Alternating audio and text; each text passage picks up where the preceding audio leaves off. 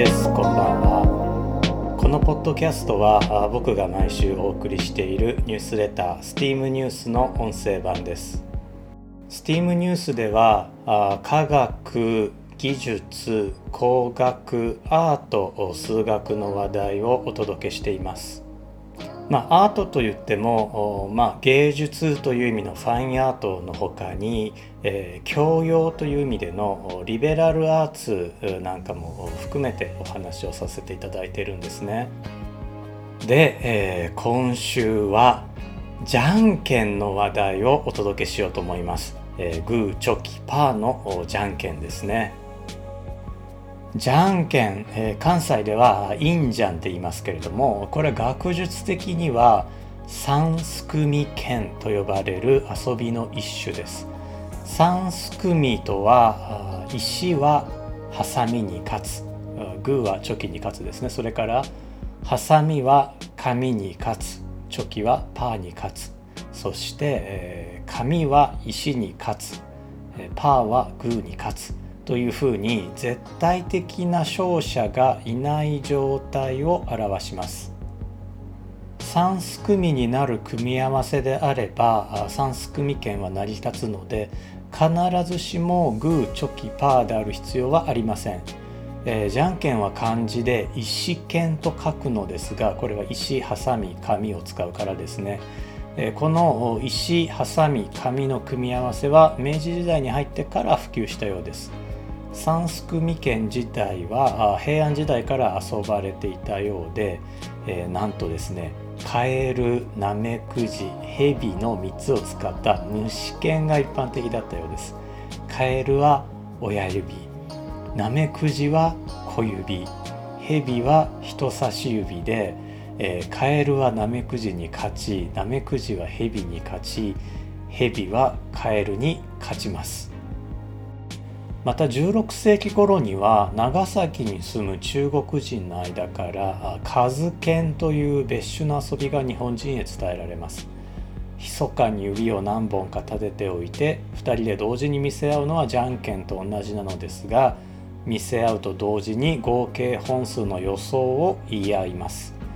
江戸時代ではこの数剣の方が主流になっており長崎県または崎陽剣とも呼ばれていました。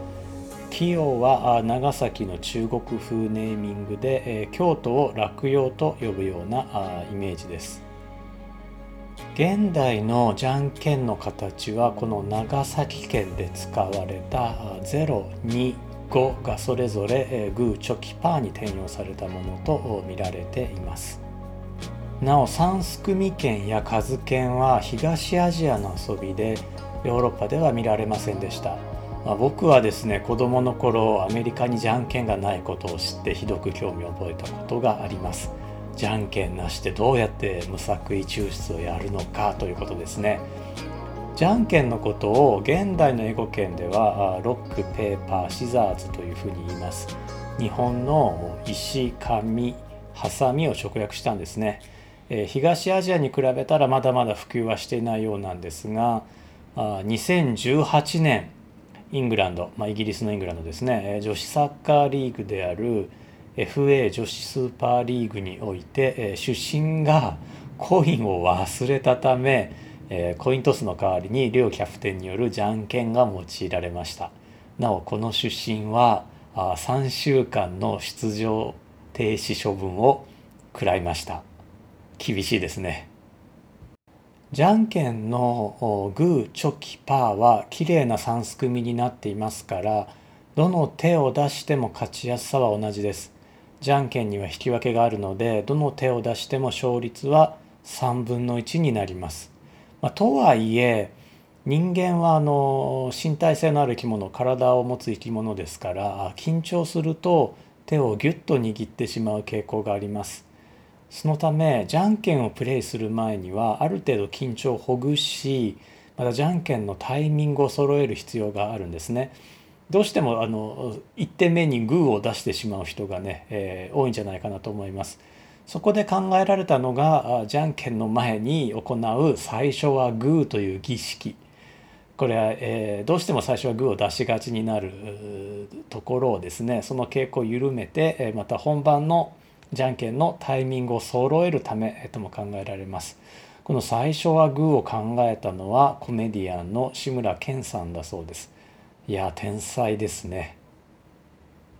2002年世界各地のじゃんけん系ゲームのルールを統一するためにザ・ワールド・ロック・ペーパー・シザーズ・ソサエティ WRPS が結成されましたこれカナダで結成されたそうなんですけどもね、え、日本語訳すると世界グーチョキパー協会ですね2017年からはツイッターアカウントも運用しているようです WRPS によるとじゃんけんのタイミングを合わせるためにヨーロッパでは3回アメリカでは2回まず手を縦に振ってから本番の手を出すということなんですけど、まあ、これは冗談だと思います。ところで、えー、じゃんけんといえばあサザエさんじゃんけんが有名ですよね。1969年から続くテレビアニメ「サザエさん」なんですが1991年からは次回予告にサザエさんによるじゃんけんが入るようになりました。もう30年続いてるんですね。すごいことですよね。このサザエさんじゃんけんなんですが実は高い確率で勝つ方法があります。そのために、えー、僕たちは統計学を学ぶ必要があるんです。1903年 H.G. ウェルズは将来統計学的思考が読み書きと同じように良き社会人として必須の能力になる日が来ると予言したあこれは書籍「統計学が最強の学問である」の冒頭に書かれている言葉です。1903年 H.G. ウェルズは将来統計学的思考が読み書きと同じように良き社会人として必須の能力になる日が来ると予言しました1903年ですから今からおよそ120年前ということになります世界最初のコンピューターであるツーゼ Z3 が1941年の誕生ですからコンピューターや電卓のなかった時代のことです H.G. ウェルズはサイエンスフィクションの父とも呼ばれる作家思想家でタイムマシンや透明人間を題材にした作品を披露していますし核兵器や今のウィキペディアを着想していたとも言われています。別な具体例をご紹介しましょう。人類は19世紀のロンドンで史上初めて統計学の力を使って万単位の人命を奪う原因に戦いを臨みました。原因不明の疫病を防止するための学問を疫学と呼びますがこの世界で最初の疫学研究は19世紀のロンドンでコレラという疫病に対して行われました。この疫学の中で統計学は大きな役割を果たしました。この当時コレラはイギリス全土で大流行し合計数十万もの死亡者を出したと言われています。特にロンドンの双方地区では下水道が発達しておらず地域が汚水にまみれていたためロンドン政府が汚水をテムズ川に投棄したのですがこれがかえってこれらの大流行を招いてしまいました。現在疫学の父と呼ばれているジョン・スノーという外科医はコレラで亡くなった人の家を訪れ話を聞いたり付近の様子をよく観察しました。あそして同じような状況下でコレラにかかった人とかかっていない人の違いを比べました。このようにして仮説を組み立て大規模にデータを集めこれらの発症非発症と関連していると考えられる違いについてどの程度確からしいかを検証しました。スノーは家屋1万件あたりのコレラ死亡者数が利用している水道会社によって大きく違うことを発見しました。水道会社 A を利用している家では水道会社 B を利用している家よりも8.5倍も死亡者数が多かったんですね。スノーは水道会社 A の水を使うことをやめることを提案しました。ドイツの細菌学者ロベルト・コッホがコレラ菌を発見する30年ほど前のことです。スノーの主張は当時科学的ではないあるいは確実な証拠がないと学会からは退けられました。一方でスノーの助言に従ってこれらに汚染された水の使用を止めた町ではこれらの感染が止まりました。疫学というデータと統計解析に基づき最善の判断を下そうという考え方はスノーの発見から100年ほどかけて医学の領域においては書くことのできないものになりました現代の医療で最も重要な考え方としてエビデンス・ベースト・メディスン日本語にすると科学的根拠に基づく医療というものがありますが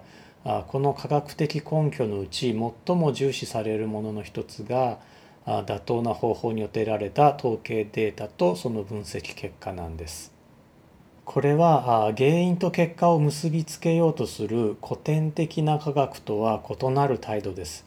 エビデンスは因果関係の議論をすっ飛ばして最善の答えを提示します。したがってエビデンスに反論しようとすれば理屈やもちろん経験ではなく統計学的にデータや手法の限界を指摘するか自説を裏付けるような新たなエビデンスが必要になります。疫学における議論は正しい正しくないという評価ではなく重い軽いあるいは強い弱いという議論になります。エビデンスに基づく政策には他にアメリカにおける教育改革が知られています。その最たるものは What Works Clearing House プロジェクト略して WWC プロジェクトです WWC プロジェクトではどのような教育方法が科学的に推奨されるのかを明らかにし公開しました。それによると例えば生徒の成績に基づいてえ教師を競争させてボーナスの査定に反映させるというアイディアはむしろ悪影響であることが分かりました。また映画「マネーボール」をご覧になった方は統計学をうまく使えば貧乏球団でも大リーグにおいてプレーオフで優勝争いに絡めるということを聞いたことがあるかと思います。マネーボールで有名になった野球における統計解析をまとめた教科書としてはメジャーリーグの数理科学が有名でその理論はセイバーメトリクスとして知られています。セイバーメトリックスは従来の野球の伝統的価値観をしばしば覆すものだったためメジャーリーグに受け入れられるには時間がかかりました。例えばチーム最強打者はメジャーリーグでは3番日本のプロ野球では4番に置くことが多いのですが近年は2番打者にチーム最強打者を置くチームが増えてきました。これはセイバーメトリックスの影響です。もう一つの事例は経済学に見ることができます。1929年にニューヨーク証券取引所で株価の大暴落が起こりました。世界恐慌の始まりです。アメリカでは失業率が25%に迫りました。当時の政府はニューディール政策と呼ばれる一連の政策を計画しました。ニューディール政策のゴールは不況を脱することであり失業率を低下させることでした。そこでまず正確な失業者数を把握することが必要になりました。当時は失業者数は300万人から1500万人という雑な推計しかなかったんですね。当時のアメリカの人口は1億2000万から1億3000万人程度だったと考えられるのですが今からおよそ100年前にその全数を調査することは到底不可能でした。このような課題に対して当時、えー、唱えられたアプローチは失業者全員に登録カードの郵送を義務付けるというものと全人口から無作為に0.5%程度選んだサンプリング調査を行う新しい考え方の2つでした。実際には両方の方法が取られこのサンプリング調査の方が正確だったことが分かっていますサンプリング調査には懐疑的な人が未だにいます。そこで理想的なサンプリング調査が理想的な全数調査よりもどの程度不正確なのかを議論しておきましょう。全人口1億2000万人の0.5%すなわち60万人が失業している状況を考えてみます。全人口の0.5%すなわち60万人をサンプリング調査すると全員が失業者であったという可能性はほとんどありませんどのぐらいありえないかというと1を64兆で10万回以上割った程度の確率です言い換えると200回に1回しか当たりの出ないくじで60万回連続して当たり続けるのと同じ確率です。これは極端な例でしたが10万人程度のサンプリング調査で、えー、真の値から1%もずれないことが保証できます。これはよくスープの味を見るのにスープ全部を飲まなくても良いと例えられています。現在はほとんど全ての学問において統計学を使わざるを得ない時代です。ではなぜ今統計学が花開いたんでしょうか先ほどお話ししたように統計学の芽生えは100年も前のことです。主要な統計解析手法は1960年代にほぼ出揃ったものです。これだけ統計学がパワフルなものであるならばなぜもっと前から使われなかったんでしょうかそれはコンピューターとデジタルネットワーク技術が21世紀になってようやく低コストで大量に手に入るようになったからです20世紀までの統計学は紙とペンそれに一部の人にしか使えなかった大型コンピューターによるものでしたしかし現在ではデータ量の多さや計算の複雑さは問題にならなくなりました。これが統計学が21世紀になってから花開いた理由です。なおせっかく花開いたの中から新しい名前を付けようという動きもあり統計解析は時々ビッグデータ解析と呼ばれたりもします。さて最後にサザエさんじゃんけんに戻りましょう。なぜ統計学を駆使するとサザエさんじゃんけんに勝つことができるのかそろそろ想像がついたでしょうか実はサザエさんじゃんけんには統計的な偏りがあります宝くじや大学入試のマークシートは統計的な偏りが生じないように設計されているのですがサザエさんじゃんけんには偏りがあるんですね。またサイバーセキュリティの基礎となる暗号技術でも統計的な偏りのない乱数を作ることが鍵になっています。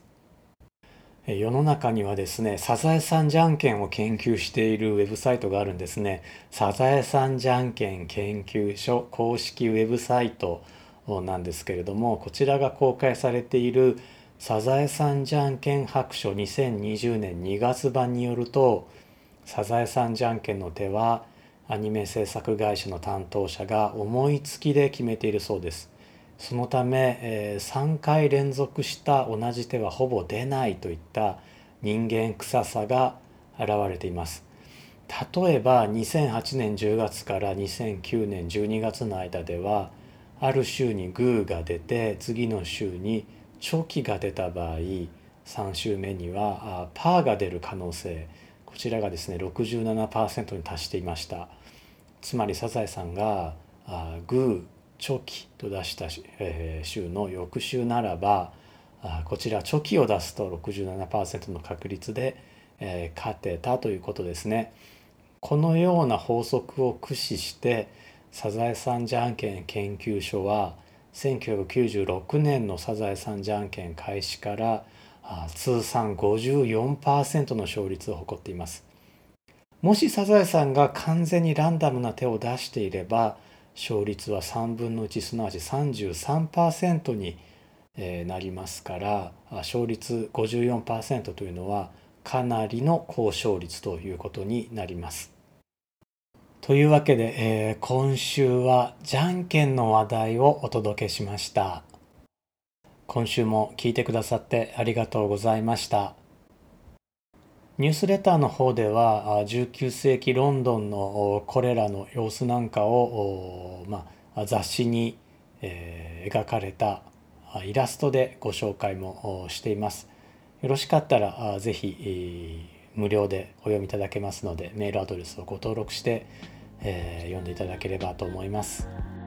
では今夜はこの辺で1でした。could do it.